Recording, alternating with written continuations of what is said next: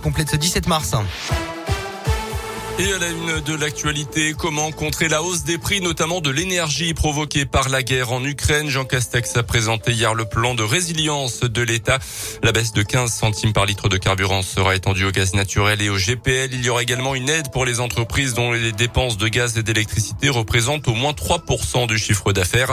Et c'est le moment justement de poursuivre notre série de la semaine sur l'impact de la guerre sur le portefeuille des Français. Aujourd'hui, des agriculteurs pour qui la facture a déjà augmenté. Des jeunes agriculteurs agriculteurs ont allumé un feu de l'inquiétude le week-end dernier dans la région. Gérard Gallo est le président d'une section FDSEA en Auvergne-Rhône-Alpes.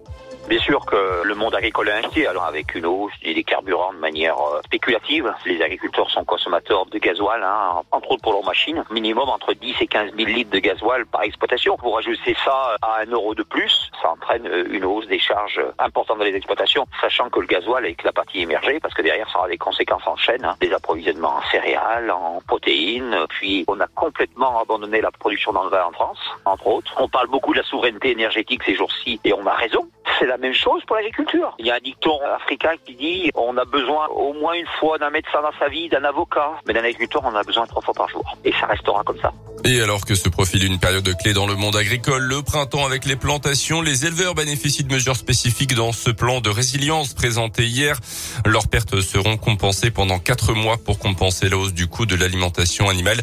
Ils recevront également une aide sur l'achat du GNR, le gazole non routier dont le prix a doublé depuis le début de la crise. Il y a trois semaines jour pour jour démarré l'invasion de l'Ukraine par la Russie. Un missile a détruit hier le théâtre de Mariupol dans le sud de l'Ukraine. Des centaines de civils, notamment des enfants, y étaient cachés d'après les autorités locales, mais aucun bilan humain pour l'instant.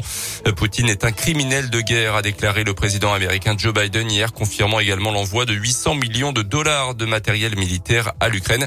Dans la région, notez que les banques alimentaires organisent ce samedi le départ de 42 palettes de produits demandés par les pays frontaliers de l'Ukraine qui prennent en charge en ce moment en premier les 3 millions de réfugiés dénombrés par l'ONU. Deux poids lourds chargés de dons venus de toute la région partiront de Bourg-en-Bresse samedi matin notamment. Plus de 1000 palettes de promesses de dons par les 79 banques alimentaires sont prêtes en cas de besoin. La région Auvergne-Rhône-Alpes qui annonce également le déblocage de 300 000 euros en faveur de l'Ukraine.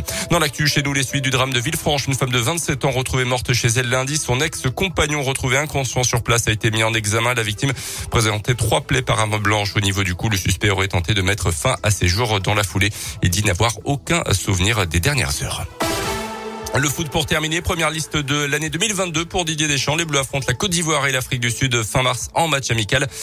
Notez que Maconnet Antoine Griezmann, joueur de l'Atlético de Madrid, devrait sans surprise y figurer. Réponse tout à l'heure à partir de 14h.